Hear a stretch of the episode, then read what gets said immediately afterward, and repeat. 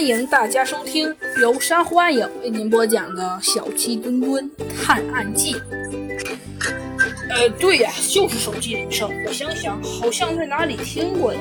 玉安全皱起眉头，想了一会儿，豁然开朗道：“啊，对了，案发当天我在卫生间里听到过这种铃声。嗯，那那辽哥听没听到过这种铃声呢？”小鸡墩墩问道。唉，卫生间距离休息室还很远，听辽哥的听觉还不至于听到。玉安全摇了摇头。呃，那为什么辽哥在失踪之后一出来就能模仿那种铃声呢？小鸡墩墩有些奇怪地问。难道这铃声与杨楚的失踪有关？大家面面相觑。哎，这到底是怎么回事啊？欧阳校长还在在借阅登记处柜台上发现了几本送还的书，还没有登记。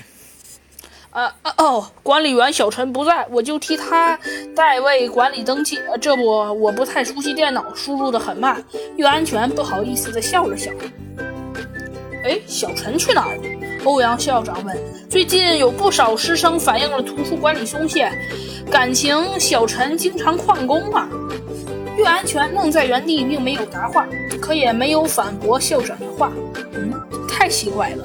猴子警长站在二楼的阳台上，眺望几米开外的石坝，目光继续上移。从地面到那山坡上的围墙，起码有十五米高。